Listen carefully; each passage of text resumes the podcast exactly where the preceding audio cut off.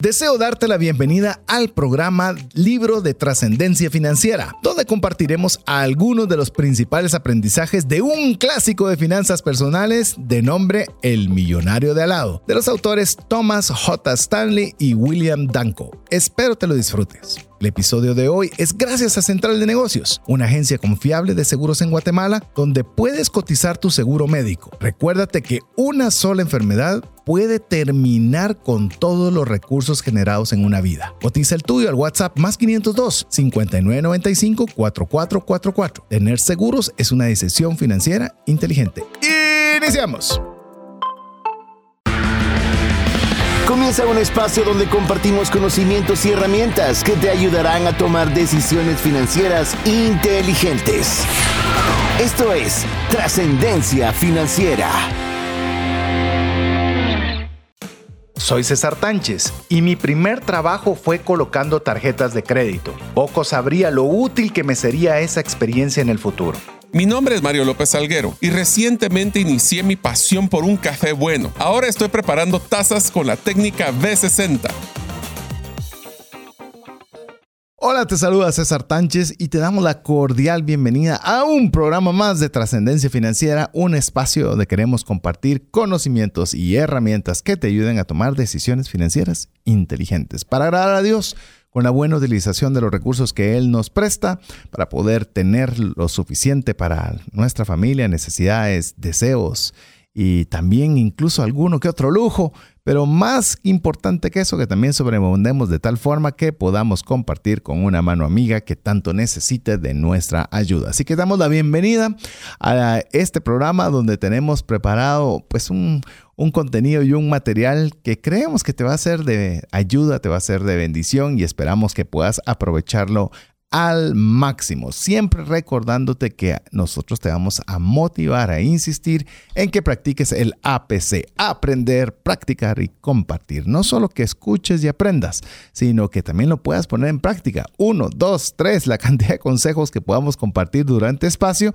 y que también nos ayudes a que más personas puedan tener acceso a este contenido compartiéndoles la forma en la cual tú lo estás escuchando. Así que te damos la cordial bienvenida, así como también le doy la cordial bienvenida a mi amigo Mario López Salguero. Bienvenido, Mario. Muchísimas gracias, César. Muchísimas gracias a ustedes, amigos, por estar en un programa más de trascendencia financiera donde nos encanta darles valor, como menciona César, siempre con el concepto de APC, como lo vamos a practicar y compartir. Creo que en los últimos episodios, ustedes de nuestros oyentes regulares se han dado cuenta que también estamos muy interesados en que el APC se logre ejecutar a través de tareas. Yo sé, se nos pasa la mano a veces en algunos de los episodios donde les ponemos demasiado tareas, pero lo que queremos amigos es que ustedes con una cosa que logren sacarle provecho en, en, eh, en, cada uno de nuestros episodios, pues así es como ustedes van a poder practicar y compartir. Recuerden, no necesitamos que hacer mucho. Yo sé que nosotros les damos mucho contenido. Escojan una cosa, practíquenla, háganla bien y con poco a poco van a poder trascender financieramente y dejar un legado, que fue uno de los temas que hemos estado platicando. Como ustedes saben, nosotros estamos muy entusiasmados en hacer este tipo de programas donde hacemos una refrescada, vemos una limpiada de paladar, como decíamos con César, sobre el cómo poder eh, cambiar de tema a la hora de terminar una serie. Una de las temáticas que iniciamos recientemente y le ha tenido muy buenos resultados, César, es el tema del libro de trascendencia financiera, donde hacemos una reseña de los pues, libros y usualmente no libros nuevos, porque nos gusta ver cómo hay ciertas temáticas que trascienden en el tiempo. Y hoy vamos a hablar de un libro que es, solo el nombre les va a gustar, se llama El Millonario de Al lado. Así que si ustedes están listos para saber cómo es que el de la, nuestro vecino se volvió millonario, pues este es el programa para ustedes. Bienvenidos.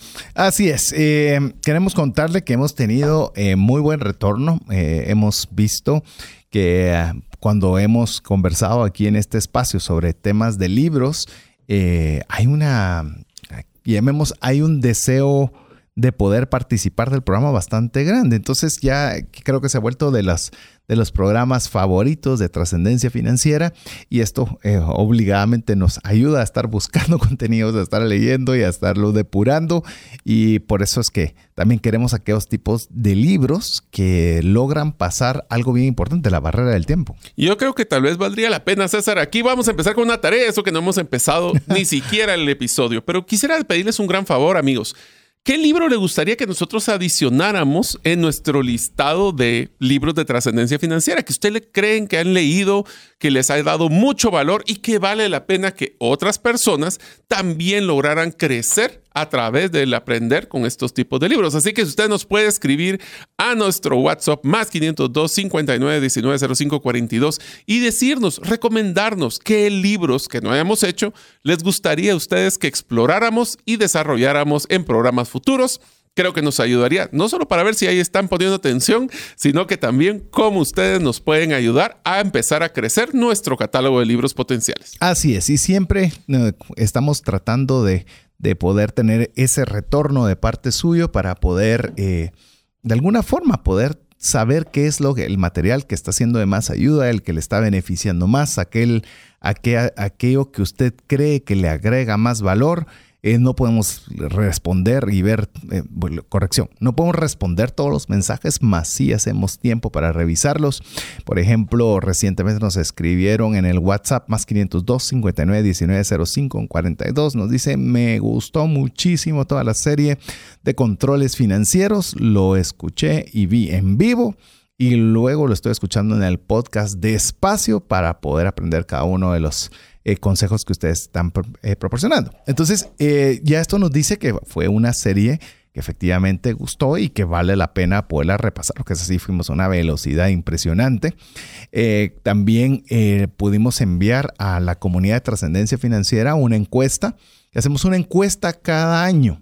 Y esa encuesta de cada año usualmente cambiamos una pregunta o la reformulamos, pero es la misma que se ha hecho durante los últimos tres años.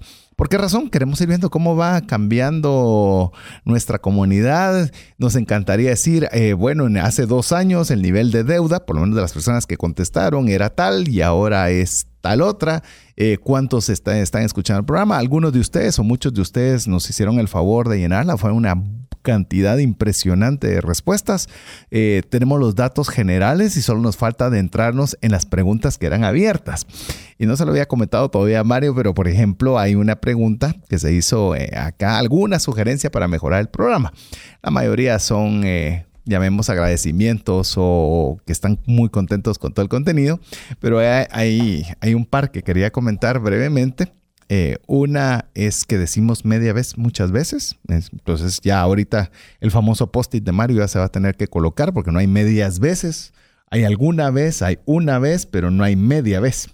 O sea, una, ¿cuándo es que he utilizado eso? O sea, no sé, es parte de lo que tenemos a partir de ahora que mm. fijarnos que estamos diciendo media vez pase algo y mm. no hay medias veces. ¿Cómo es que se dice entonces? Una vez pase una, vez, suceda, ah. pero el media vez no, no, es, no, no es una expresión correcta. Lo voy a tener que adicionar al post. Sí, bueno, yo no me he dado cuenta y es probable que estemos diciéndola sin darnos cuenta. Por eso le digo, es importante que también si hay algo en lo que usted cree que podemos mejorar, pues obviamente con el respeto del caso y de una forma, como le diría yo a mis hijas constante, de una forma amable, eh, son todos los comentarios bienvenidos. Y el otro que fue curioso, eh, te digo de los curiosos, porque todavía no he tenido chance de revisar uno por uno todos los comentarios que han llegado, porque es pregunta abierta. Solo para los que no saben qué significa lo del post-it, es que desde ah, que yo inicié a, pues, apoyar a César en ya casi cuatro años, es increíble cómo pasa el tiempo, eh, en la radio una de las cosas que a mí me gustó mucho fue la retroalimentación de nuestros oyentes sobre algunos modismos o términos que no estábamos utilizando de forma correcta.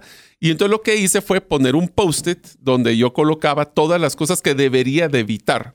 Por ejemplo, una de las cosas que mencionaban era eh, agarrar, eh, en vez de decir eh, tips, decir consejos, evitar utilizar palabras en inglés. Y así que tengo eso pegado siempre en, mi computadora para recordarme cuando estamos en el programa que debo de evitarlos. No lo he hecho siempre, pero siempre que ustedes nos puedan brindar esa retroalimentación, créame, este va para el post-it. Media vez no lo digas, media vez está bien. Media vez me pongo así. Muy bien. Así es. Y la segunda breve es eh, que nos han hablado sobre las introducciones que hacemos de los programas. Eh, hubo una retroalimentación cuando nos decía, hacen las introducciones muy largas y le quitan espacio al contenido. Esa fue una. Y Mm. por otro lado, escuchas, curioso, te digo porque fueron dos puntos, eh, llamemos, que chocaban entre sí. El otro decía, si algo me gusta el programa, la introducción, porque sentimos que estamos platicando en la sala de una casa. Entonces, esas van a ser las que no vamos a saber exactamente cómo hacemos para estar en el punto medio, pero es parte de la retroalimentación porque eso nos sirve para planificar un año. eh, para que nosotros podamos ver cuáles son esas áreas de oportunidad. Por ejemplo, si el- el- nos, nos gusta preguntar si el dinero no fuera un obstáculo, ¿qué regalo extravagante te darías? ¿Y cuál crees vos que ha sido el- la rotunda mayoría? Aquí sí no ha habido mucho, mucho sesgo, ¿Viajes? sin lugar a dudas. sin lugar a dudas. Es decir, Pero yo creo que es de es- nuestro, porque nosotros hablamos mucho de viajes. Yo hubiera pensado que también era muy nuestro. Claro, hay vehículos, hay vivienda, pero te puedo decir de cada 10, 7 fácilmente eran relacionados con viajes. Así que vamos a, a poco a poco irlos conversando y, y viendo para analizarlo. El- la idea no es saber quién dijo qué. Pedimos un correo electrónico en esta oportunidad para que solo se limitara la respuesta a una persona. Eso era el objetivo específico. No hay nombre, por ejemplo, no hay, no hay Mario López, no hay César Sánchez. Era de esta forma para que nos dieran op- opción. Y hay cosas bien interesantes que nos ayudarán a poder planificar de mejor forma el contenido. Por eso, si usted se da cuenta, tomamos una introducción algo, algo eh, grande, eh, porque nos gusta que usted no sienta que solo está entrando a una clase de universidad donde llega, le dan contenido y le dan la tarea y traigan la completada para la próxima, sino que queremos de alguna forma que cumplir también un objetivo que si bien no es el principal, pero es importante, que es entretenimiento. Y cuando me refiero a entretenimiento no es que le vamos a contar bromas o, eh, porque no sé si chistes se dicen en todas Sí, partes, sí, sí, pero eh, de alguna forma que usted lo sienta menos, que no lo sienta como que, como, como que sea pesado el contenido. Inclusive te diría de que mucho del contenido estamos claros de que no es que estén eh, recibiendo una clase magistral y están con papel y lápiz pendientes, aunque para eso les recomendamos el podcast. Inclusive en el podcast, usualmente nuestros oyentes están o en un vehículo en el tráfico o haciendo ejercicio o haciendo otras tareas. Entonces tratamos de que cuando hablamos de mí mismo, cuando hablamos de, de las actividades de los viajes, sea algo entretenido. Yo creo que ese es uno de los temas. Es entretenido sin restarle un ápice del- de la seriedad y del valor que queremos proporcionar en ello. Así que bueno, lamento eh, que dentro de los comentarios nos, extendimos un poco, pero ya queríamos explicarle y no significa que, que no haya una, un lugar de mejora, pero por lo menos explicarle sobre esto. A ver. Comencemos a, a- desarrollar la temática que tenemos preparada para el día de hoy. Como bien lo mencionó Mario, vamos a hablar sobre el libro El millonario de al lado, o en inglés, que es el original, The Millionaire Next Door, eh, o La puerta de la par, si lo tradujéramos eh, textual o literal. Básicamente, este libro eh, traté de, poderlo traer, porque sé que algunas personas ven el programa en YouTube, eh, para que lo pudiera ver, pero no lo encontré. Y le digo, es uno de mis libros más viejitos que tengo físicos, porque muchos tengo digitales, pero ese lo tengo físico. Y para que usted tenga una idea, es un libro que fue publicado en 1996. Te podría decir, Mario, que muchas de las personas que nos están escuchando en este momento seguramente no habían ni nacido. Estás hablando que un libro a fecha presente, estamos hablando que son 26 años desde que fue escrito. Para que usted tenga una idea del libro, eh, básicamente el libro es una guía práctica para alcanzar la independencia financiera y la riqueza de dos autores, del autor Thomas J. Stanley y también de William Danko. Y aquí tal vez viene la parte curiosa. No es un libro de contenido, sino es un libro que recopila los estudios de campo y entrevistas realizadas con millonarios para poder ilustrar cómo estas personas aparentemente comunes y corrientes lograron hacer grandes fortunas. Así que eh, yo siendo mercadólogo, eh, Mario a mí me da la, eh, llamemos, una investigación de mercado, cualquiera que se realice, la fecha es importante, porque las, la- las tendencias cambian, eh, El contexto. el contexto cambia, el entorno, todo cambia. Entonces, tener un libro que está fundamentado en estudios de campo hechos en el 1996 sería algo que uno diría muy fácil de que quede obsoleto. Así es. Y lo curioso es que no. Pues bueno, esa es parte de lo que hemos encontrado, César, con, con la tendencia de los libros de trascendencia financiera, donde nos damos cuenta que hay ciertos conceptos que trascienden el tiempo, ¿vale? La redundancia de trascendencia. Así es. Y este no es la excepción. Es bien interesante. Más que nada, como le digo, si usted lo lee completo, eh, vamos a poner en la descripción del podcast, eso se me acaba de ocurrir, no crea que se me ocurrió hace mucho, de que en la descripción del podcast, pues me preguntan, ¿y dónde puedo ver el libro? Entonces le vamos a poner un vínculo para que ahí pueda buscarlo y si no, vaya a Amazon o a cualquier librería, librería que usted pueda y búsquelo, aunque este va a entrar dentro de la línea de los clásicos. Así que, bueno, ya le comentamos un poco del libro que vamos a conversar el día de hoy, El Millonario de Aleado, para que usted tenga eh, llamemos el preámbulo de lo que vamos a iniciar. Así que, ¿qué te parece si comenzamos a conversar un poco de cada una de estas o algunos de los aprendizajes que hemos tenido de este libro? Perfecto. Solo para darles el contexto, este libro, como mencionó César, fueron entrevistas a millonarios que ilustraron cómo estas personas o personas comunes y corrientes lograron avanzar y lograron amasar, realmente que es acumular muchas, eh, mucho dinero y a través de eso grandes fortunas va a destacar la importancia de la frugalidad. Esa palabra me costó cuando la escribí y la leí. La planificación financiera y la inversión de bienes raíces como estrategia para acumular riqueza. Así que como escucharon, 1996. Son 21 lecciones las que vamos a extraer de este libro. ¿Qué tal si empezamos con la primera? La leo y le, la comentas. Sí. Dice, la frugalidad. A ver, empezamos primero. Le voy a leer y después quiero que me digas qué significa frugalidad para los que no tenemos ese concepto. Pues es una de las principales características de las personas ricas. Esto significa vivir por debajo de sus medios, evitando gastos innecesarios y ahorrando una gran parte de sus ingresos. A ver, hay eh, concepto, es moderación. Ese es uno de los principales conceptos. Así que si usted quiere ser frugal, es que usted es modesto o moderado con algo. Es decir, puedo, y esto ya raya entre las, llamemos los valores personales de Mario, que estamos pensando hacer un programa de, de, mm. los valores personales que tenemos cada uno de nosotros, pero decir, ¿podés hacer algo? Sí, pero decidís optar una forma frugal, es decir, una, una, una versión moderada. Otro concepto que usted puede encontrar es que es la cualidad de ser prudente, pasivo, ahorrativo y económico en el uso de los recursos para poder así optimizar el tiempo y el dinero para evitar desperdicio o derroche en la extravagancia. Solo como concepto ya se dieron cuenta que este es uno de los aprendizajes que César ha mencionado desde hace 14 años casi, y es el hecho de que tratamos de gastar menos de lo que ingresa o lo que nos ingresa nuestros recursos. El interesante aquí, y solo quiero hacer un hincapié, César, de un tema, es el concepto de gratificación instantánea, que eso es algo que en el 1996 no se estaba mencionando, pero es un buen complemento a este primer aprendizaje. El concepto de gratificación instantánea es que estamos sumamente acostumbrados a que si yo hago algo, quiero que se esa gratificación de forma inmediata. Si a mí me gusta algo que veo en internet o algo que veo en una tienda, lo quiero comprar ahorita. ¿Cómo? Esa es otra historia. Sí, y el tema para mí, una persona frugal es una persona que usualmente tiene dinero y usualmente vive bien, porque frugal no es lo mismo ser tacaño. O sea, una persona que, que por, con el ánimo de no gastar no se va a tomar un vaso con agua. Eso es una persona tacaña.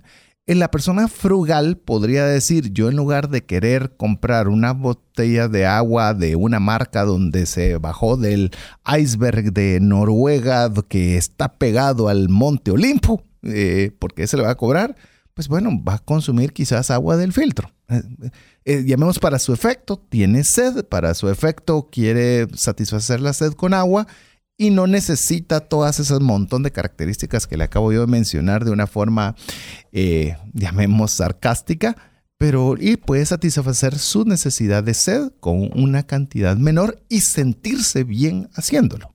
Porque a veces nosotros pensamos que la frugalidad es limitación.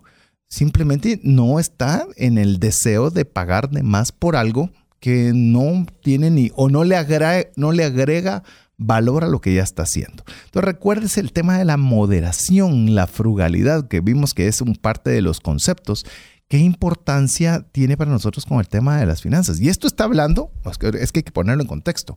No lo está preguntándoselo a César Tánchez, no se lo está preguntando a Mario López, no se lo está preguntando a una persona a ver qué opinión tiene. Este es un estudio de campo realizado a millonarios, pero millonarios de a de veras, porque hay personas que tienen muchas cosas. Esto es personas que tenían una buena afluencia de recursos y cuáles eran esas características encontradas principales en ellos. Así es. O, sea, un millonario frugal. No sé si te causa ruido. Lo que pasa es de que, te lo voy a decir, yo creo que es, la primer aprendizaje lo hice muy claro. Para poder ser millonario, tienes que ser frugal. ¿Por qué? Porque si tú gastas más de lo que recibes, nunca vas a llegar a ser millonario. Y si sos millonario, vas a tener millones en la cuenta y millones en la deuda. Entonces, no, tu neto no es millonario. Millonario creo que lo definiríamos cuando tienes un millón libre de todo, de todo pasivo, de toda deuda. Porque yo he visto muchas personas de que viven una vida de millonarios, pero no son millonarios. ¿Por qué? Porque tienen deudas tan altas y, sus, y su deuda de consumo es tan alto porque viven una vida que no pueden pagar. Así que este es un primer aprendizaje donde tenemos que hablar de cómo vamos a evitar o luchar. Y yo les digo, yo lucho todos los días con el concepto de la, la, gratificación instantánea. Yo quiero comprar las cosas, me emociono. En temas de tecnología, César lo sabe, yo soy un, un early adopter, que significa que a mí me encanta andar probando las nuevas tecnologías, pero ya aprendí que tengo que controlarme porque si no, rápidamente, en cosa de dos días, me salgo de presupuesto. Y si usted lee el libro, se da cuenta que cuando dice el millonario de al lado, es de que usted puede estar en, digamos, considerándose... No dice dónde. No, y puede ser textual, por eso hay el libro de decir, su vecino podría ser millonario. ¿Cómo mi, vecino va a ser millonario? Pero es que no es evidente. Exactamente. Ese es el punto. No es por evidente. Eso, por eso es lo interesante del libro. Le dice, usted puede estar rodeado de millonarios que ni sabe, porque sí, pero si tiene un carro, que tiene un vehículo que tiene 10 años de Sí, pero está funcionando bien. ¿Pero lo para lleva qué a todos lo quiero? Sí. Y yo quizás lo que pagaría por tener un auto nuevo, yo lo podría encontrarle otro camino en lugar de utilizarlo ahí. Pero vos crees entonces que frugalidad va amarrado también a humildad. Sin lugar a dudas. Y te diría que más... Y, ¿Y a quién quieres impresionar? Esa es la pregunta. Y te digo también con un, un sentido de autoestima muy alto. Porque no dependes de los bienes que tengas para sentirte bien. Y duerme tranquilo en la noche. Duerme tranquilo en la noche también. Ah, o sea, sí. bueno, frugalidad nos abrió la puerta a muchos comentarios si se dan cuenta. Sí, así que yo creo que la frugalidad es algo que es clave, crucial y, y si usted se ha dado cuenta, nos emociona, nos dan ganas de, de, hacer un programa exclusivamente de frugalidad. Pero ¿qué te parece si comentamos el siguiente? Siguiente aprendizaje, el ahorro y la planificación financiera son claves para alcanzar la independencia financiera. Esto incluye establecer metas financieras a largo plazo, hacer presupuesto, asegurarse de seguirlo, así como de invertir de manera inteligente. A ver, yo voy a de decirle brevemente qué es lo que yo comparto de este aprendizaje. Es, tenemos que planificar. Es decir, tenemos que tener un plan sobre el cual vamos a construir si nosotros queremos, como en este caso, ser el millonario de al lado. Y esto creo que controles financieros nos dio muchas herramientas como para poder nosotros sentar esas bases para poder tener ese ahorro, esa planificación y esa inversión. Es más, yo cualquier duda que tengan sobre este segundo aprendizaje, los invito a que busquen la serie que acaba de salir en Trascendencia Financiera cuando hablamos de planificación financiera. Esto, la analogía, como yo lo veo, es muy sencilla, mis amigos. Si nosotros no planificamos, que no nos sorprenda dónde paramos. Ya hasta me salió en rima. Ya viste. ¿Qué quiere decir esto? Es que si nosotros no tenemos la selección o tomamos una decisión consciente de alinear nuestras finanzas, les garantizo que los va a sorprender en qué momento sus finanzas se ponen negativas. Y, y, y, cuando usted tiene un plan, por eso el, la serie de control financiero ya le ayuda a hacer esa planificación. Solo para que usted tenga una idea de la encuesta que le estaba mencionando, de nuestra comunidad nos indicó el 67% que tienen ahorro. ¿Te puedes imaginar? Para mí wow, es una enorme es? alegría. Orgullo, diría yo. que estos porcentajes seguramente no era el año anterior. Voy a ver si logro tener el dato anterior. Pues un 67% tienen ahorro. Sin embargo, oí esto.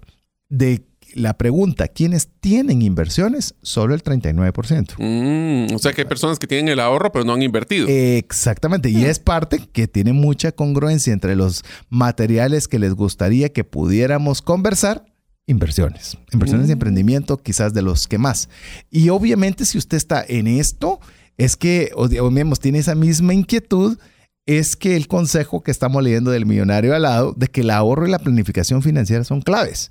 Porque si nosotros no establecemos eso desde el inicio, recuerde la frase financiera de trascendencia financiera, out of, out, of, sight, out of mind. Si está fuera de la vista, está fuera de la mente. Entonces usted va a comenzar a hacer, como dice Mario, haciendo esas compras eh, impulsivas, inmediatas. Y entonces comienza a ya no ser frugal. Y cuando ya no comienza a ser frugal, pues nos comenzamos a separar de ser el millonario de al lado. Así es. Así que estamos muy interesados en que ustedes sean ese millonario de lado.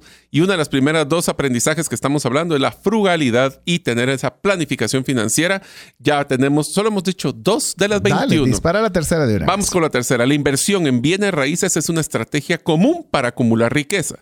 Esto puede incluir comprar eh, propiedades para alquilar invertir en bienes raíces comerciales o desarrollar propiedades para la reventa. No sé si darle chance que lo comente Mario porque le encanta esta. este, ese es uno de los que yo sigo. Ajá. Sí, de hecho, eh, definitivamente cuando se entrevistaron, recuerda que estamos hablando de 1996, buena parte de lo que encontraron estos estudios es que las personas que efectivamente eran millonarias y que usted podría pasar enfrente y ni siquiera saberlo, y invierten en bienes raíces. Es parte de su, y además es una parte indispensable de su portafolio de inversión. Eh, yo pienso, y tal vez ahí vamos a ir compartiendo sobre esto, Mario, yo pienso que si está en las posibilidades incluirlo en los portafolios de inversión, seguro hay que hacerlo, seguro debe tener un espacio. Estoy claro también que no es una inversión pequeña, usualmente son inversiones eh, significativas, lo cual no lo hace permisible para todos. Pero, ¿por qué estamos hablando de un plan? Hay que hacer una estructura. ¿Qué tal si eso es parte de lo que yo quiero hacer? Pues enhorabuena. Yo lo comienzo a poner en el plan y comienzo a integrar lo que son los bienes raíces como una forma de inversión, así como lo hacen los millonarios de al lado. Pero ya no le di chance a Mario de poder hacer su comentario, el cual lo va a realizar cuando regresemos de compartirle mensajes importantes para usted mientras nos escribe al WhatsApp más 502 59 19 05 42. Si llegara a fallecer la persona que lleva el ingreso al hogar, ¿se tendrían los recursos económicos para poder seguir adelante? Si la respuesta es no, el seguro de vida es algo imprescindible a contratar. Adquiere un seguro de vida de bajo costo que te devuelva todo lo aportado en 20 años. Cotiza el tuyo al WhatsApp más 502 5995 4444.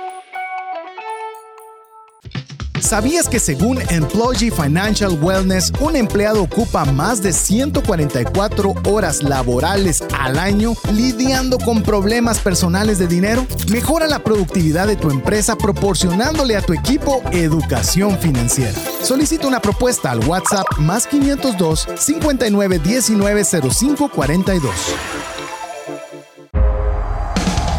Si el contenido de este programa te genera valor, compártelo en tus redes sociales. Trascendencia financiera.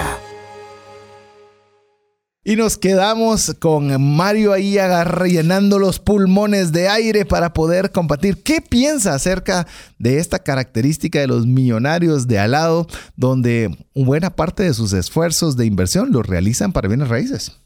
Pues bueno, una de las cosas que, y esto es filosofía personal, ¿verdad, César? Eso siempre lo hemos platicado, de que podemos llegar al mismo fin con diferentes medios.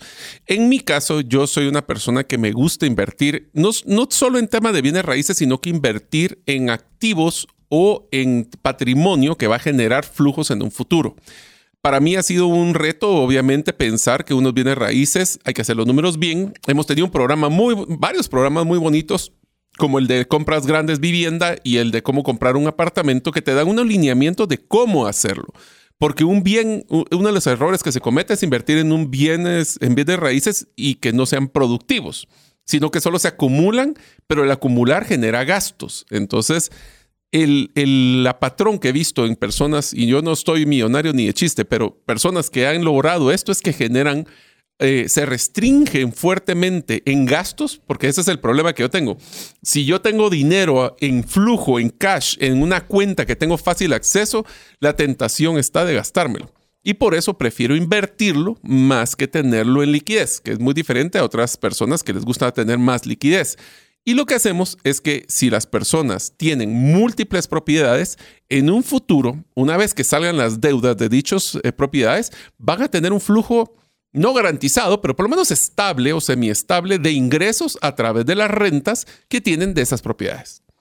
Incluso yo lo que he escuchado de, personas que lo han hecho, eh, y es algo bien interesante, lo escuché principalmente en jóvenes en Estados Unidos por un movimiento que se llama FIRE. Ya estoy preparando ahí unas notas para que podamos conversar de esto. Es que el objetivo es conseguir tener ahorrado, oiga bien, voy a, voy a combinar dos palabras, ahorrado lo suficiente para enganchar un o dar el enganche de un bien raíz lo suficiente para que la cuota quede exactamente igual o menor a la cantidad que una persona va a pagar de renta de ese bien. Y solo recalco, esa cuota tiene que incluir mantenimientos para que salga tablas. Exacto. Es decir, yo lo que tengo que esforzarme es para conseguir el suficiente enganche que dependiendo lo que esa propiedad pueda representar en renta más mantenimiento, supongamos que son mil, ¿cuánto debería dar de enganche para que mi cuota mensual sea mil? Así, de esta forma, en lugar de estar pagando por un bien, prácticamente la renta está pagando la cuota mensual de ese bien. Entonces ahí es donde usted se pone a pensar y decir, tal vez no necesito 100 mil dólares, tal vez necesito solo 20 o 25 mil. Eh, ¿Por qué? Porque a la hora de llegar a ese enganche, la persona que le renta el bien va a comenzar poco a poco a pagarle cada uno de, las mensualidades que usted tiene que hacer. Y cuando pasan los 15 años, por mencionar que haya sido 15 el plazo, sorpresa, sorpresa, y el bien es suyo. Que se autopague, en pocas palabras. Y lo único que pagaste, realmente, que salió o egresó de tu bolsillo, es el enganche. Es el enganche. Entonces, ¿por qué le comento yo esto? Tal vez usted me dice, esta, eh, mi realidad, por mi edad, por lo que sea, no es. ¿Qué tal si comenzamos nosotros a sembrar estos consejos que hacen los millonarios de al lado en nuestros hijos? Y decirle, vas a ganar plata o vas a ganar dinero. Pero cuando tengas dinero, tu objetivo es lograr enganchar este apartamento. Sí, pero es que ese, apartamento no me gusta porque no viviré. No, es que no es porque vas a vivir ahí es porque tenemos que ver que, y, le comienza usted a explicar esta dinámica. Te diría que esta filosofía ha, sido muy bien recibida por mi hija grande, que ahorita empezó a trabajar y ella tiene muy claro de que quiere o idealmente quisiera poder ahorrar la mitad de su salario. Es jovencita, o sea, tiene recientemente cumplió los 18 y su mitad de su salario lo quiere empezar a ahorrar para poder hacer el enganche de un apartamento. Así que ella sí está bien claro y eso le va a limitar de poder salir a comer con sus amigos, de poder comprar un nuevo celular. Pero esas limitaciones, gratificación instantánea, las va a ayudar a poder hacer el enganche de un apartamento en un futuro. Inclusive va aunado al, consejo que tenemos eh, también de, este libro, que las personas de las millonarias de al lado no gastan en lujos innecesarios, porque piensan que en lugar de gastar en cosas que no necesitan, prefieren dos cosas, ahorrarlo o invertirlo. Entonces, eh, ¿lo pueden hacer? Sí, recuerden que son millonarios de lado, tienen los recursos suficientes para hacerlo de contado y su presupuesto no cambiaría la vida. Pero dirían, como lo está pensando hoy tu hija, y es lo que me gustaría también sembrar en las personas jóvenes, gasten, mejor dicho, ahorren el 50% de sus ingresos. Pues si están en su casa, les están pagando comida, sus estudios y todo lo que, todas las prerrogativas que puedan tener, pues van a tener dinero disponible. Pero ¿qué es lo que sucede? Ah, entonces quiero cambiarme el carro, quiero comprarme mejor ropa, entonces quiero... Y resulta quiero, que... Quiero, quiero, quiero, quiero. Y ese quiero, quiero, quiero, quiero, resulta que entonces no tenés nunca un espacio para ahorrar, nunca tenés un espacio para invertir. Te lo voy a poner así. El quiero lo vas a lograr solventar, pero solo aguántate. Ese es el concepto. O sea, sí lo vas a lograr, pero en un futuro. Y poco tiempo. Aguántese. Y poco tiempo. Porque si este joven, imagínese, arranca 18 años, pensemos en 25 años, son 7 años. 7 años que en lugar de haber gastado el dinero en cosas que no son relevantes, en 7 años quizás ya tenés bien avanzado el pago de, una, de un apartamento, quizás ya tenés dos enganchados y resulta que a los 30 años ya lo terminaste de pagar y tenés dos rentas constantes. Vas a si empiezas temprano, vas a tener más vida para poder gozar este tipo de beneficios. Y eso me trae a una de las que teníamos anteriores, que era también las personas ricas suelen tener mentalidad de inversión a largo plazo. En lugar de buscar las ganancias rápidas, gratificación instantánea, las inversiones quieren que sean sólidas y estables. Yo le voy a poner el estable como un asterisco y les voy a decir por qué. Y que le proporcionen ingresos a largo plazo. ¿Esto qué quiere decir? No quieren que sea una llamarada que se apague rápido, sino que lo que quieren es que sea un goteo que dure en el tiempo. Ahora, ¿por qué puse asterisco?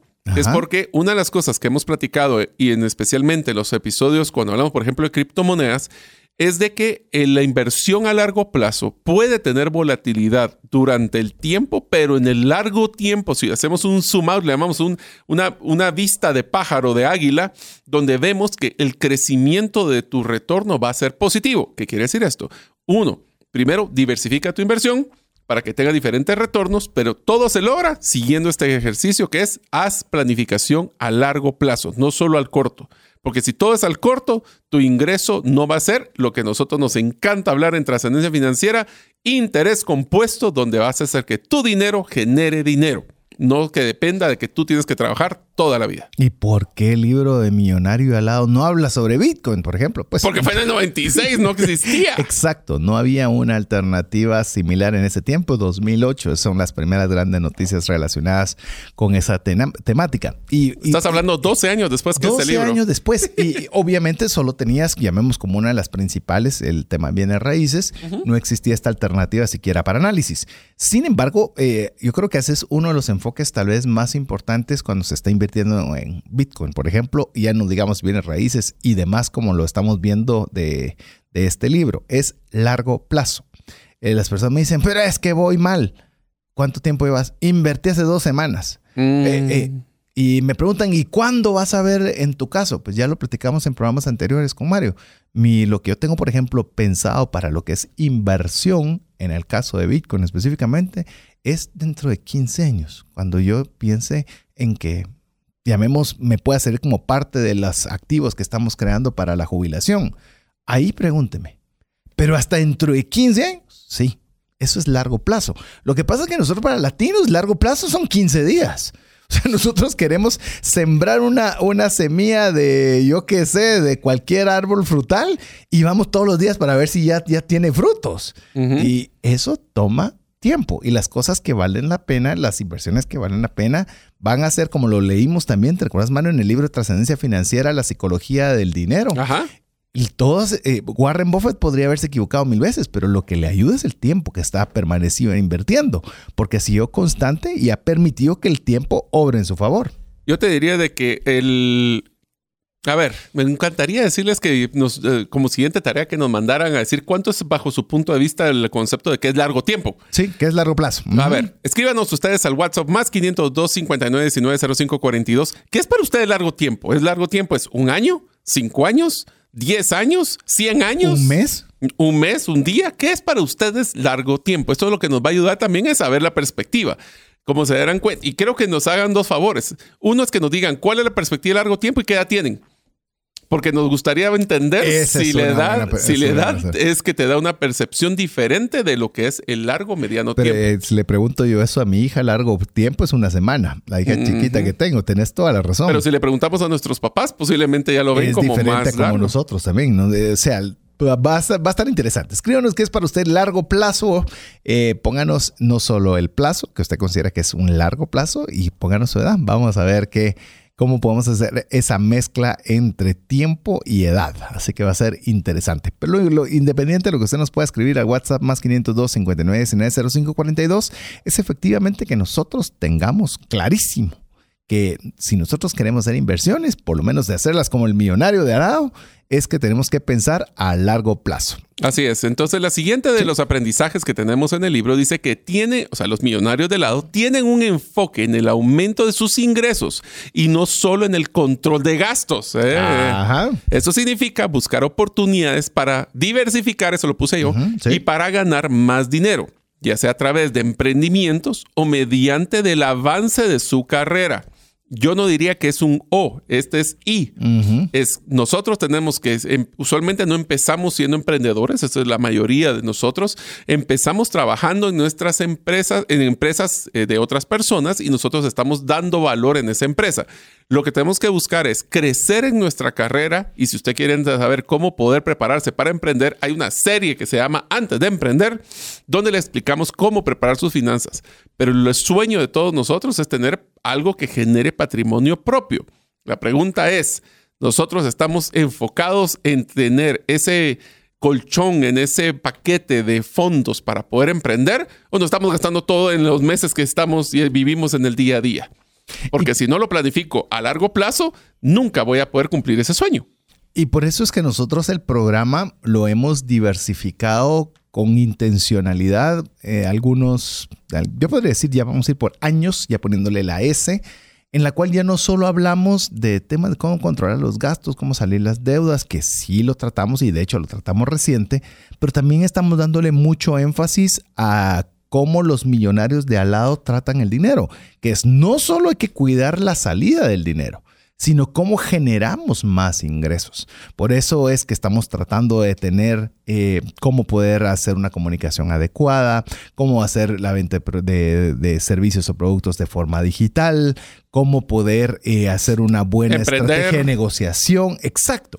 A manera de que nosotros le podamos dar las herramientas no solo para controlar, porque obviamente es importantísimo controlar los gastos, pero también cómo podemos generar como lo, explicaba muy bien Mario en el programa anterior, esas competencias necesarias para que nosotros podamos generar otras fuentes de ingresos. Te lo voy a poner así. Esta es una analogía que creo que todos nuestros oyentes lo van a escuchar, especialmente aquellos que nos escuchan en el carro.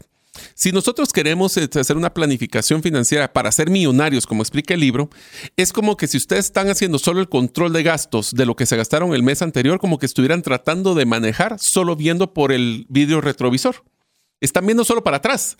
Y es bien difícil poder manejar tu vehículo si no estás viendo para enfrente. Exacto. La planificación a largo plazo, la, la, mentalidad de generar ingresos, significa de que yo voy a buscar, ver para enfrente y buscar lugares donde puedo llenar de gasolina mi vehículo.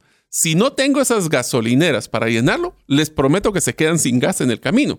Otra cosa, si solo ven para atrás, nunca van a poder predecir qué les viene porque siempre están viendo para atrás. Por eso es que la filosofía en trascendencia financiera es el balance de ingresos y control de gastos. Así es, por eso vamos a tratar siempre esa temática a manera de no solo darle herramientas para que usted controle sus, sus gastos, sino también de darle ideas y formas en las cuales usted pueda aumentar sus ingresos. De hecho, otra de las características que resalta el libro es que los millonarios de al lado suelen ser dueñas de negocios o inversiones en lugar de depender de un salario. Quiero aclarar este aprendizaje. ¿Significa que es malo ser asalariado? No. Lo que los millonarios de al lado están diciendo es la dependencia de un salario. Y le está dando dos alternativas en las cuales fijarse. Una, o tener un negocio propio o bien tener inversiones que le puedan generar un recurso en el caso de que usted llegue a perder su trabajo. Porque quiero decirle algo y se va a oír feo, pero tarde o temprano usted va a perder su salario. Eso se lo quiero decir. Por edad, porque la empresa cambió, porque la empresa cerró, por lo que sea, el salario que, del cual hoy podemos estar eh, viviendo va, tiene una fecha de caducidad. En algunos es una caducidad más larga, en otra más corta, dependiendo industrias y montones de cosas más. Pero lo que quiero yo decirles es que nosotros tenemos que generar esa posibilidad de tener instrumentos, ya sea un bien raíz que le genere una renta, de tener inversiones en bursátiles, Bitcoin, lo que usted quiera, que le pueda generar un recurso para, para tener o para podernos liberar del riesgo enorme que conlleva el que nosotros eh, dependamos de una empresa o una persona que nos esté pagando. Solo para que ustedes tengan ideas. De las personas que nos escribieron eh, eh, o, participaron de la encuesta, y ahorita estoy dando datos de la encuesta y a vos también, Mario, porque no, yo no sé nada. Sí, sí, sí. Eh, de las personas cuando preguntamos su tipo de trabajo, el 65% están en relación de dependencia. Ok. Que es un porcentaje interesante y el, el 14% están de forma independiente. Es decir, trabajan por su cuenta y el 10% son empresarios, es decir, que son dueños de negocio. Entonces, aquí es donde nos dice si el 65% dependen de un salario, la pregunta es si reciben un salario o si dependen de un salario. Que hay una mm. gran diferencia entre una y la otra. Entonces, si usted recibe un salario, con agradecimiento, haga lo mejor que usted pueda, pero comience a invertir, comience a utilizar los recursos para no depender de su salario. Y yo solo complementaría con ese 14% de que son independientes. Mi recomendación, amigos, les digo por experiencia, el APC, que les digo que vamos a aprender así por las buenas y por las malas, es que uno de los retos más grandes cuando tú eres un profesional independiente es que se maneja tus ingresos usualmente de proyecto en proyecto, lo cual genera una forma muy errática de ingresos no puedes predecir porque tienes que estar constantemente luchando para conseguir, mantener y ejecutar proyectos. La sugerencia que yo les diría que ha sido uno de los factores de éxito en muchos de los profesionales independientes es conseguir una forma de mantener un ingreso promedio mensual. ¿Cómo se logra esto? Consiguiendo clientes que hagamos negocios de contratos anuales en vez de mensuales, tratando de conseguir, en el caso, por ejemplo, de profesionales que están capacitando, dando alguna capacitación, tratar de lograr una membresía de algunos de los clientes pero esa les va a dar una base y el sueño de toda persona independiente es que esos modelos de ingresos mensuales les compensen su gasto mensual y que los proyectos te generen la rentabilidad para poder invertir. Y lo mejor de todo es que cuando usted pueda combinar ese salario y tener la tranquilidad de que el presupuesto de casa está cubierto y usted tiene ingresos para poder invertir en cualquier otro tipo de, de, formato, comienza usted poco a poco a ser solo un receptor de un salario y no a ser un dependiente del salario, lo cual de por sí es quizás de las yo diría, de las formas más geniales de poder emprender. Primero con el dinero que propio, propio eh, o de, terceros en el caso de un salario y ya luego con eso usted puede invertir. Pero bueno. Vamos a la siguiente, que esta les diría, si ustedes son oyentes regulares de trascendencia financiera, ya están avanzando fuertemente en la siguiente recomendación. Ya están poniendo la P de la APC. Así es. Esto es que significa, el libro menciona que a menudo las personas ricas tienen educación financiera y entienden cómo funciona el dinero. Recuerden que hicimos una, uno de los episodios donde hablábamos fuertemente del concepto de inflación y cómo el dinero pierde su valor.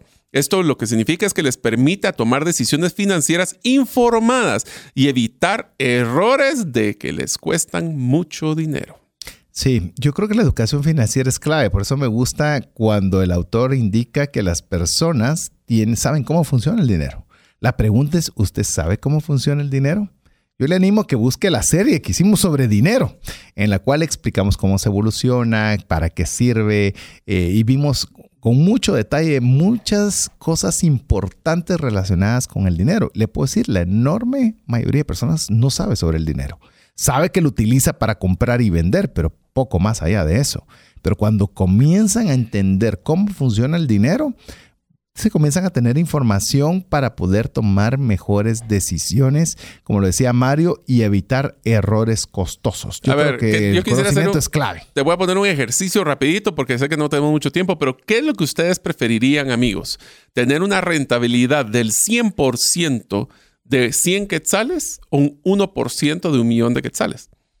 Entonces uno piensa, ah, la 100%, qué bonito, pero de la cantidad se vuelve muy poco cuando tomamos y hacemos esa educación financiera, nos damos cuenta de que tenemos que cuestionar a veces las decisiones y no dejarnos deslumbrar por números o porcentajes. Pero bueno, hablando de, deslumbrarse, la siguiente aprendizaje, este le digo que me, me pareció tan interesante, que dice, el autor sugiere que el culto a la imagen y al consumismo son factores que impiden acumular riqueza esto significa gastar demasiado en cosas que no son necesarias con el fin de impresionar a los demás y seguir las últimas tendencias. A del 96.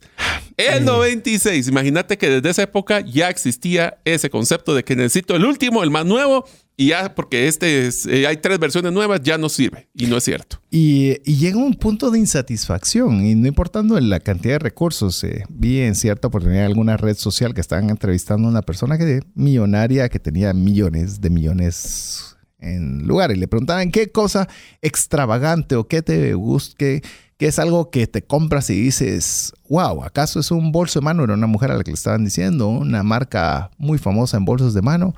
Y dicen, no, es que ya todos tienen de esas, ya todos tienen de esas y muchas ni siquiera lo son. Entonces ya no, ya no, ya no causa alegría poderme yo poner una bolsa de esas.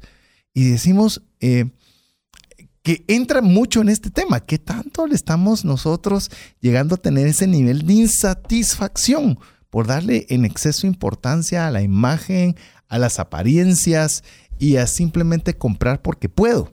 Y eh, cuando nosotros vemos este millonario de al lado, eh, no, no está motivando a las personas de millonarios, está, está cuestionando qué es lo que hacen los que ya lo son y que no aparentan o no son los que nosotros vemos en las redes sociales, porque en las redes sociales solo vemos lo mejor de todos. Ahí nadie está poniendo sus eh, muchas cosas complicadas. Solo pone los viajes, el vehículo, todo lo bueno. Todos salen sonriendo. Después te enteras de que están divorciados, de que ya no se pueden ver los hijos. Pero, pero las redes sociales te pintan a veces una irrealidad que te causa insatisfacción. Pero te quiero decir una cosa, César. Es un aprendizaje. Hablando de millonarios, de nuevo, que no es como que uno tenga acceso a millonarios todo el día, pero una de las cosas que vi es un reporte que dice: ¿Sabes cuál es la marca más popular en la gente millonaria? La que no tiene marca. O sea, las personas millonarias no son promotores de una marca, inclusive de lujo. No, si tú los miras a las personas que son millonarias. Steve Jobs. Eh, ¿cuándo, le has visto, ¿Cuándo le has visto ponerse una t-shirt o una camisa que tenga un logotipo? Que tenga un logotipo. No, vestimenta, olvídate el logotipo. Sencillos. Sencilla porque se dan cuenta de que ellos, el hecho de que sean, tengan esa cantidad de dinero, no van a estar promocionando marcas. Y por ende, su vestimenta es muy sutil, muy, ¿cómo le llamamos? Frúgula. ¿Cómo es? Frugalidad. Frúgula. Sí, frugal. Frugal. Frugal. Frugal. es frugal. Es muy frugal. Entonces nos damos cuenta de que esa es. Frúgula no es. Frúgula. eso se parece a brújula, pero no, son distintas las cosas. Ahí estoy, ahí estoy atropellando el lenguaje español, pero bueno. Entonces nos damos cuenta. ¿A quién están impresionando? ¿Se recuerdan que lo platicamos? ¿A ustedes a quién tratan de impresionarse? ¿A mí mismo? Pues bueno, hay que decirles de que a mí mismo sale caro. Así que tratan de evitar este tipo de, situaciones donde nos estamos enfocando a la extrema importancia de la imagen y al consumismo. Así es. Otro aprendizaje es que los millonarios de al lado suelen ser pacientes y perseverantes en su búsqueda por eh, obtener recursos. Esto es, esto es clave. Oiga bien lo que sugiere el autor. Dice que las personas de altos ingresos no buscan la riqueza rápidamente sino que tienen un enfoque a largo plazo y son pacientes en su camino al éxito financiero. Es que, y hablamos de la importancia de largo plazo, pero eso significa que tienes que tener paciencia, que tenés que tener esa, esa, ese margen de tiempo y de estado anímico y de e inteligencia emocional en la cual puedas tener paciencia y perseverancia paciencia y perseverancia. No solo es esperar a que llegue, no. Si yo decidí que voy a aportar en un fondo mutuo, en Bitcoin, lo que usted quiera, o para enganchar mi terreno, voy a poner mil cada mes, significa que va a invertir o ahorrar los mil hasta lograr ese objetivo. Así es. Así que amigos, eh, a mí me encanta el concepto de paciencia y perseverancia. ¿Por qué? Porque no es fácil. O sea, yo sé que el decirlo nosotros lo estamos mencionando, pero amigos, el, el, no darse ese lujo que te mereces, que te da gusto, que te va a dar alegría en este momento para poder ahorrarlo o invertirlo, es sumamente difícil. Lo comprendemos, pero ahí es donde se hace la diferencia entre si quieres ser un millonario en el tiempo o simplemente quieres estar a la moda, como lo que mencionábamos antes del tema de la imagen. Así es, así que vamos a regresar con más aprendizajes del libro del millonario de al lado de Stanley y Danko para que usted también pueda compartir junto con nosotros. Le recordamos, sea parte de la comunidad de trascendencia financiera, enviándonos un mensaje al WhatsApp más 502 59 19 05 42 y recuerde guardar ese número entre sus contactos. Regresamos en breve. Una sola enfermedad puede acabar o destruir considerablemente el patrimonio que te ha tomado una vida construir. No permitas que eso suceda y contrata un seguro de salud que te permita tener acceso a los mejores hospitales del mundo y con cero deducible en hospitalizaciones en Guatemala. Solicita una cotización al WhatsApp 5995 4444. ¿Deseas aprender a invertir en criptomonedas y no sabes por dónde iniciar? El curso Realizando tu primera inversión en criptomonedas te guiará desde cero hasta realizar tu primera inversión. No necesitas experiencia o conocimiento previo. Adquiere el curso en herramientasprácticas.com e ingresa el código Bitcoin Economics para poder obtener 5 dólares de descuento. Apliquemos juntos el APC de trascendencia financiera. ¿Qué significa APC? Aprender, practicar y compartir. Queremos agradecerle cada uno de los mensajes que usted nos está enviando al WhatsApp, más 502 59 19 05 42. En esta oportunidad, conversando respecto de los aprendizajes del libro de trascendencia financiera, El millonario de al lado de Stanley Danko que fue publicado en 1996, imagínense, en base a entrevistas y estudios de campo sobre algunas de las características de las personas que eran millonarias y que quizás usted los tiene de vecinos y que jamás se había dado cuenta de que eran millonarios por su tipo de hábitos que, son frecuentes. Pero bueno, tenemos todavía varias, varios eh, aprendizajes que queremos compartirles y voy a arrancar de una vez con el siguiente. A ver, este es bien interesante. Y este es uno que a mí me costó y me sigue costando. Y es uno que yo considero que a Mario no le cuesta tanto, porque tenemos personalidades diferentes que es que los millonarios de al lado suelen tener una red de contactos y mentores valiosos. El autor también destaca la importancia de rodearse con personas que tengan experiencia y conocimiento en temas financieros, de negocios, ya que pueden ser de gran ayuda para llevarle al camino hacia la libertad financiera. ¿Por qué digo que somos diferentes? Yo tengo una personalidad un poco más, eh, más eh, que le podría decir. No soy tanto de ser mucho mundo social y de estar hablando con muchas personas, aunque no lo aparente. Eh, soy una persona bastante reservada, mientras que Mario es mucho más social. Él Ahora, antes no lo era. Eh, sí, eh, me refiero a, fecha presente. porque Yo, era introvertido, aunque no lo crean. yo era re introvertido, entonces ahora ya he mejorado un poco. Vamos mejorando desde el punto de partida. Pero es importantísimo. Es decir, eh, poderse estirar a poder tener esas relaciones, de tener una, una buena red, oiga bien, de contactos que pueda usted hacer algún tipo de negocio o ayudarle a realizar un tipo de negocio y de mentores. Yo creo que una de las cosas que a mí me hace eco de cuando yo entrevisté a varios empresarios exitosos, eh, varios ex jefes míos, es que les preguntaba cuál fue el factor de éxito de su empresa y todos me contestaron tener dos cosas, buenos consejeros y buenos mentores. Así que ellos estamos claros de que para poder ser millonario es difícil, no estoy diciendo que imposible, pero es difícil que se logre solo. Y si tú puedes ser humilde, que esa es la palabra creo que valdría complementar aquí, para poder saber que necesitamos ayuda y que necesitamos esa red de contactos, porque la red de contactos lo que va a hacer es abrir puertas que de otra forma no podrías abrirlas, y especialmente en Latinoamérica, donde todo es, muchos de los negocios son por relación, es importante poder desarrollar ese tipo de, redes. Y no es red social, o sea, esto no, Es, no, Es, solo acumular más amigos en Facebook o en Twitter, esto es tener personas con las que interactúo constantemente. Y solo les dejo un punto importante, no es cantidad, es calidad. Y cultivado, ¿verdad? Y cultivarlo. La pregunta tal vez que quisiera hacerle de reflexión, más que una tarea, es una reflexión, es preguntarle, ¿cuántos de las personas usted puede tomar el teléfono? Y poder decir, este es un contacto valioso.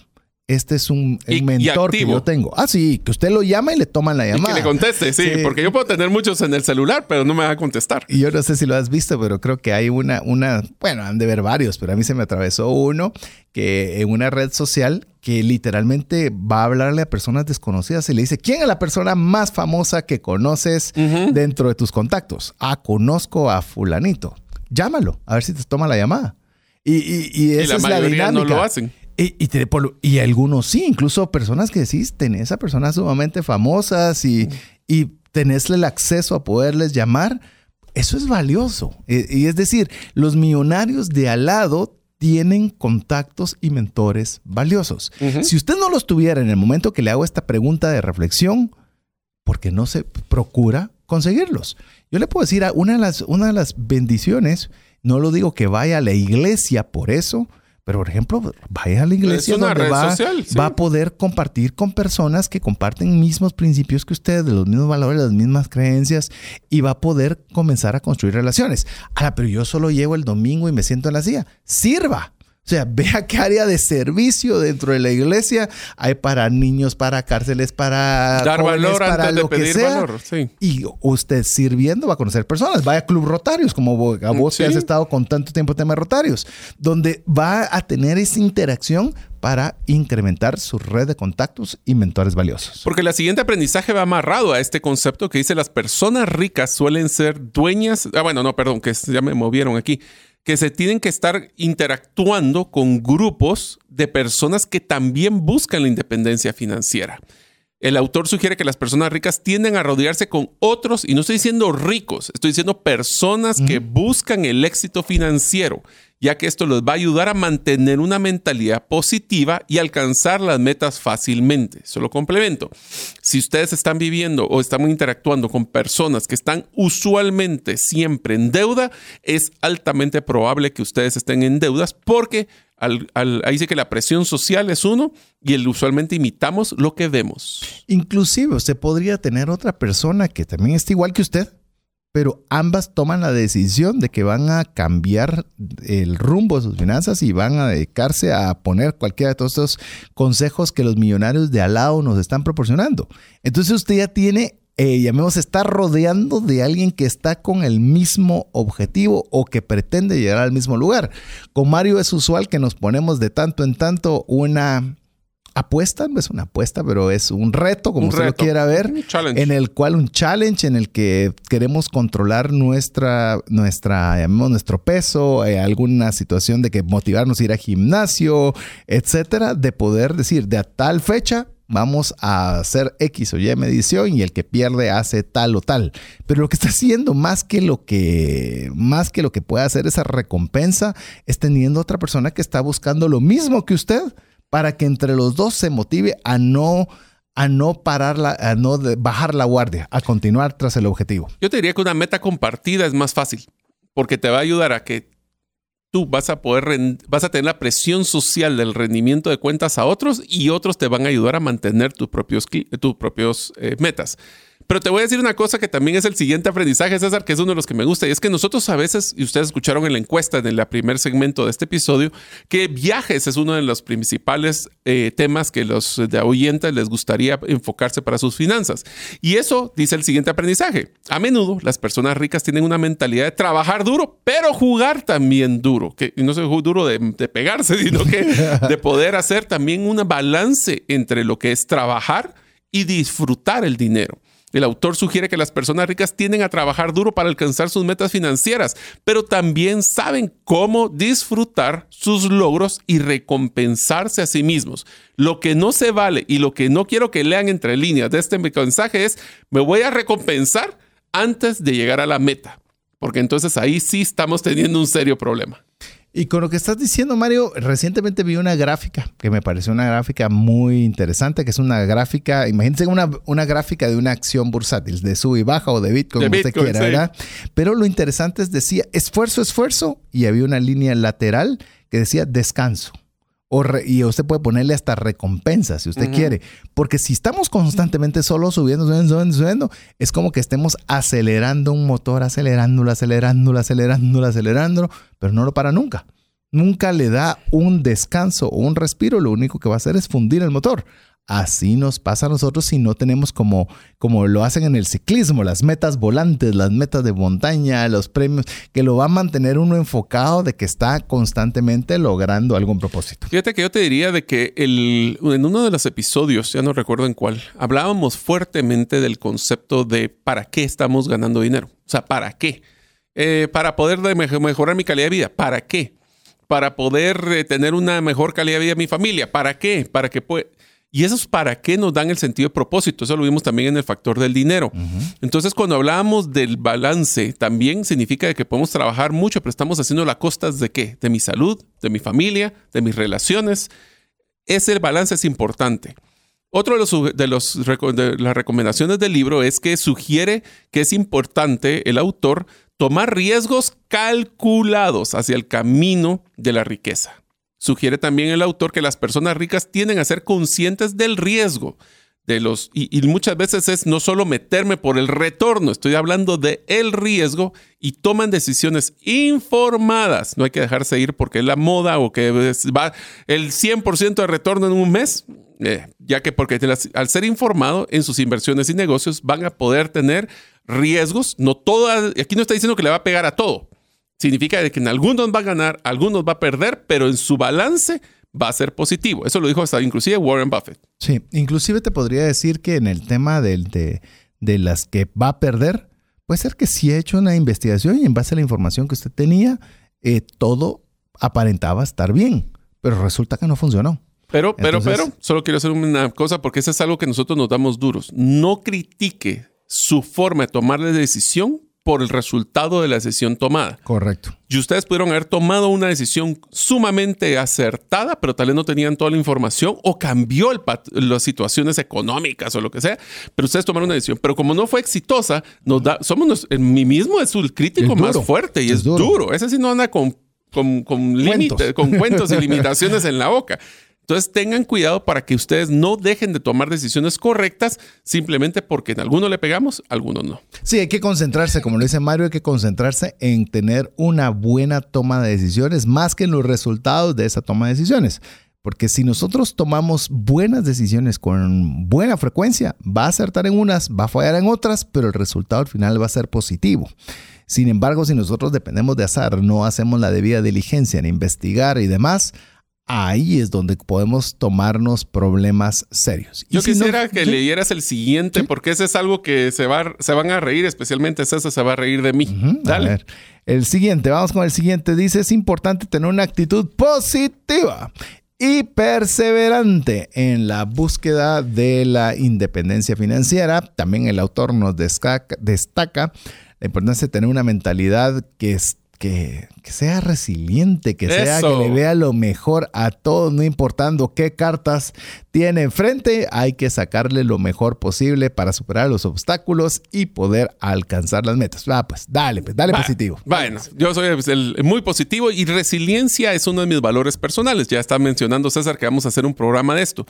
La importancia aquí, amigos, es nos vamos a caer. Nos vamos a caer, se los prometo. Pero cómo nosotros nos levantamos es lo que hace la diferencia. Así que resiliencia es, no es, no lo estoy haciendo, no, no estoy cayéndome, siempre va a ser positivo. No.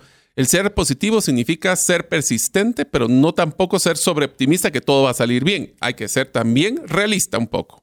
Así es. Eh, yo creo que todo esto, esto es tan importante porque también ser solo positivo no es suficiente. No. Por eso es la mitad. E, es, la mitad. Usted va a tener la posibilidad, yo le voy a poner, le voy, a solo ampliarle un poquito la imagen. Usted puede encomendarle sus planes a Dios, puede eh, estar profesando palabras positivas en todo momento. Genial, pero si no hace nada, no pasa nada. Eh, tiene que eh, soñar con la lotería. No uno no se gana la lotería soñando con la lotería. Hay que comprar la boleta. Por lo menos comprarla. Y cuando usted está poniendo un sueño, eh, qué bueno que sea un sueño. Pues ese sueño, páselo por todo el proceso, conviértalo en un objetivo, haga un plan y haga algo hoy mañana, pasado y subsiguiente.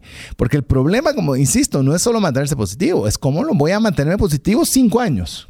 ¿Cómo va a poner positivo 10 años? en el caso que hablé de Bitcoin, ¿cómo va me va a mantener positivo 15 años? Si baja, ah, entonces me pongo triste. Si sube, me pongo contento. No, usted tiene que ser perseverante e ir tras lo que usted está buscando. Y si usted cree que toma una buena decisión, pues va a tener no solo la actitud positiva, sino la perseverancia necesaria para llegar al objetivo. Y eso menciona en el siguiente aprendizaje que va muy amarrado a este que dice el, autor sugiere que dejarse, no se dejan desanimar los millonarios por los tropiezos.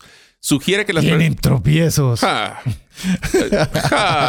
bueno, si usted quiere saber cómo, y no estoy diciendo que sean millonarios, pero personas resilientes, sería bueno que ustedes escucharan la serie de Inmigrante. Y también desde el fracaso. Y desde el fracaso. Esas dos series son... Todas nos lloraron. Ah, sí. Desde el fracaso, sí, nos, todos nos fue, pues digo, los que expusimos y los que oímos. Así es, porque son personas que son muy emotivas sobre sus tropiezos y se dan cuenta de que las personas exitosas no son las que fallan, son las que son persistentes. Por eso menciona el autor que, que las personas ricas tienden a tener un enfoque a largo plazo en sus metas financieras y no se desaniman fácilmente cuando enfrentan obstáculos o inclusive fracasos. Hasta los ha de motivar y decir a que encuentro cómo darle la vuelta. ¿A que no? Ah, ahora te voy a enseñar Vas cómo. a ver que sí. Y, y cuando usted pone esto a largo plazo, por eso se vuelve recurrente el tema de largo plazo cuando estamos eh, con temas de millonarios de al lado, es porque un fracaso hoy se ve como una montaña enorme, se ve una cosa insolventable. Pero cuando usted tiene un objetivo claro a largo plazo, es como le dirían los norteamericanos, a bump in the road. Es solo apenas un toquecito, Tropiezo. un tropiezo pequeño para el, el camino. Quizás usted... No es el fin del mundo. No, vas en una carretera y te fuiste en un bache, o yo no sé cómo se diga en todos lados. esa- Agujero. esa- un agujero.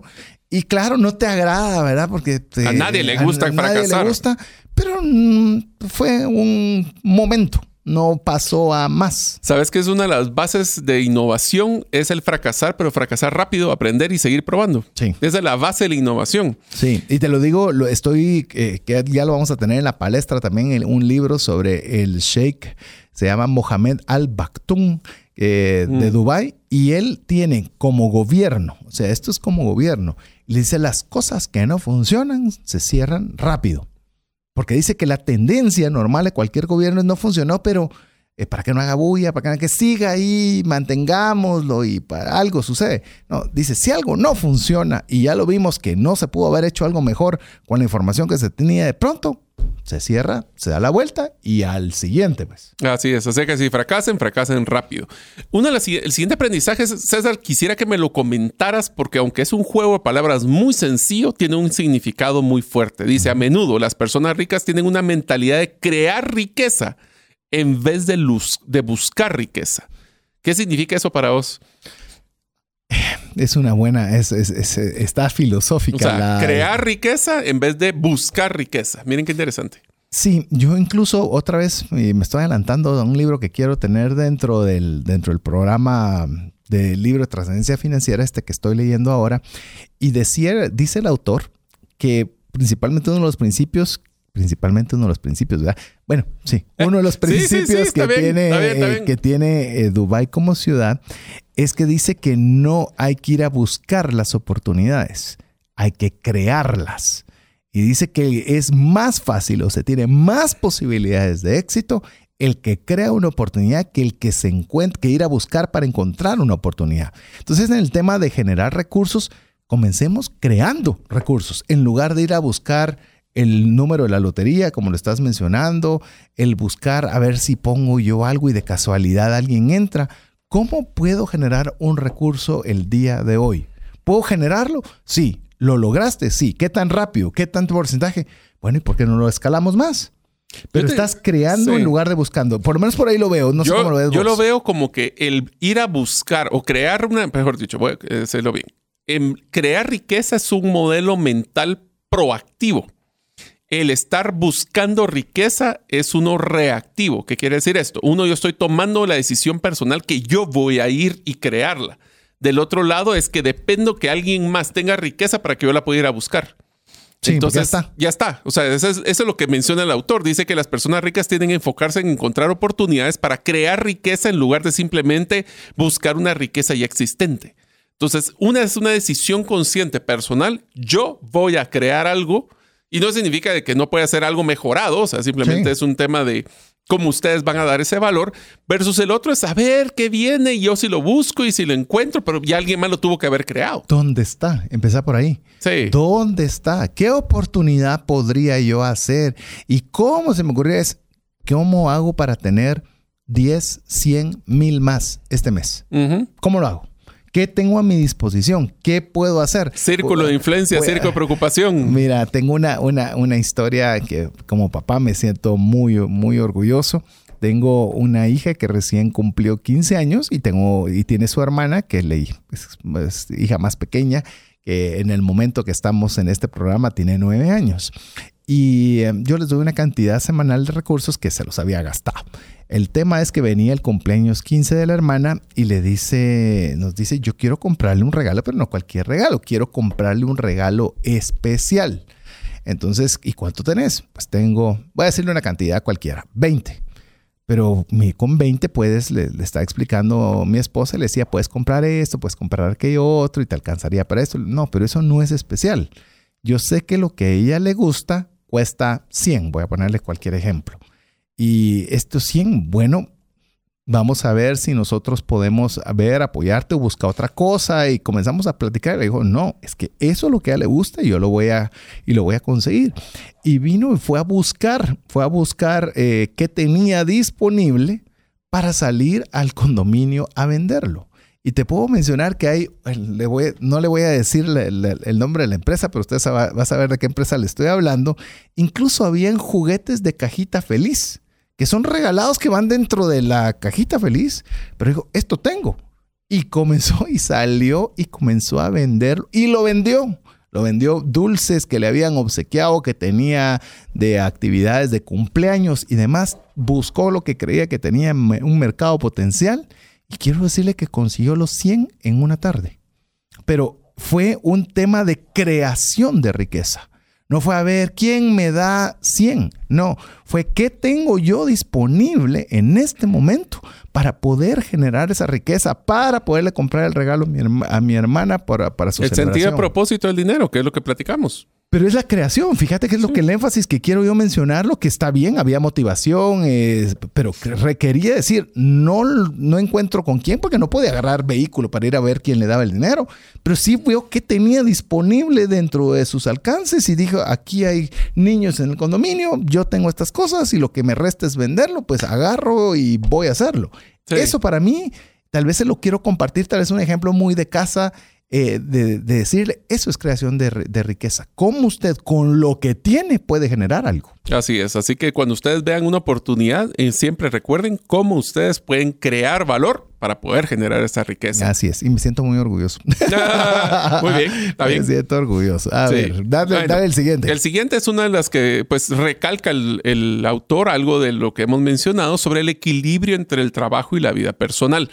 El autor destaca la importancia de que ese equilibrio eh, es importante ya que puede ayudar a evitar estrés, a quemarnos, o sea, el concepto, a tener problemas de salud, y ahí sí vale, vale que tengan seguro de vida, como diría César, y seguro de gastos médicos, porque si estamos generando una riqueza, ¿para qué es esa riqueza? ¿Para qué? ¿Para qué? ¿Para qué? Amigos, si ustedes pueden recordarse el significado de por qué quieren ganar dinero y si no contestan por lo menos seis para qué es, es que no han hecho su, investigación de planificación para saber que hay un propósito y no solo estoy, si su respuesta es genero para sobrevivir.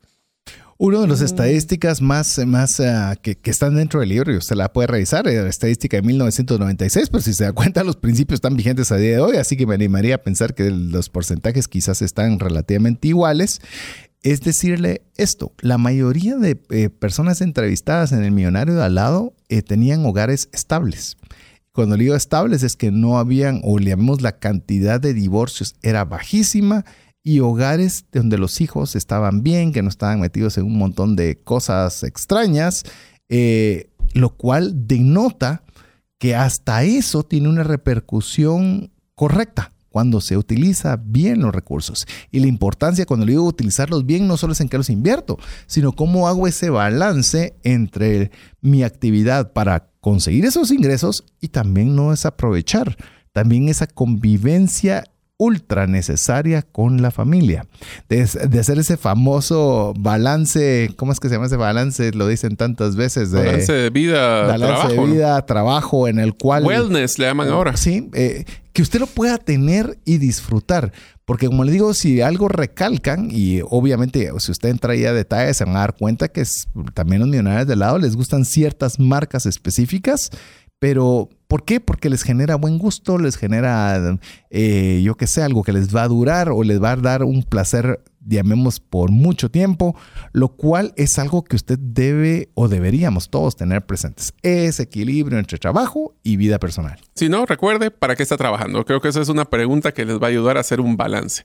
Y finalmente también habla el, el autor de la importancia de tomar decisiones conscientes de lo que platicábamos con de si queremos llegar al puerto que nosotros deseamos o queremos que el río nos lleve a ver a dónde paramos, donde no dejamos las cosas al azar. Sugiere que es importante ser conscientes en las decisiones financieras y tomar decisiones informadas en lugar de tirar una ficha a ver si cae cara o escudo. Una moneda. Una moneda, sí, perdón. que es cara o escudo, eso es lo que usualmente se utiliza. eh, las millonarios no es un tema de suerte. Y eso incluye tener metas claras, hacer un plan financiero y tener esa mentalidad de ahorro, pero con inversión. A ver, ¿qué te parece? Hacemos para cerrar una, unas breves recomendaciones que se las vamos a tirar así a una velocidad que usted ni se lo esperaba para poderle ayudar a poner en práctica este libro. La primera, voy yo. Haz un presupuesto y comienza a ahorrar. Obtén una educación, educación financiera constante. Comience a invertir. Haz crecer tus ingresos y yo diría de mejor si es de una forma pasiva. Sea paciente y disciplinado. Establezca metas financieras a largo plazo y trabaje para alcanzarlas. Practique la frugalidad en su vida cotidiana. Considere invertir en bienes raíces. Y Bitcoin, le voy a decir yo ahora Y también. y busque mentores y construye una red de contactos valiosos. Y aprenda sobre educación financiera escuchando Trascendencia Financiera todas las semanas y escuchando el podcast y entienda cómo funciona el dinero. Así es, así que le hicimos un breve brief de lo que hemos estado conversando sobre el libro de trascendencia financiera, El Millonario de lado, que esperamos haya sido de ayuda de bendición. Mario, llegamos al final. Mis amigos, yo les deseo que ustedes sean en un futuro no muy lejano un millonario para que así puedan evidenciar que todo lo que les enseñó este libro se cumple en realidad. Así es, así que en nombre de Mario López Salguero, Jeff en los controles, su servidor César Tánchez, esperamos que el programa haya sido de ayuda y bendición. Esperamos contar con usted la próxima semana, si así Dios lo permite. Mientras eso sucede, que Dios le bendiga. Si el contenido de este programa te genera valor, compártelo en tus redes sociales.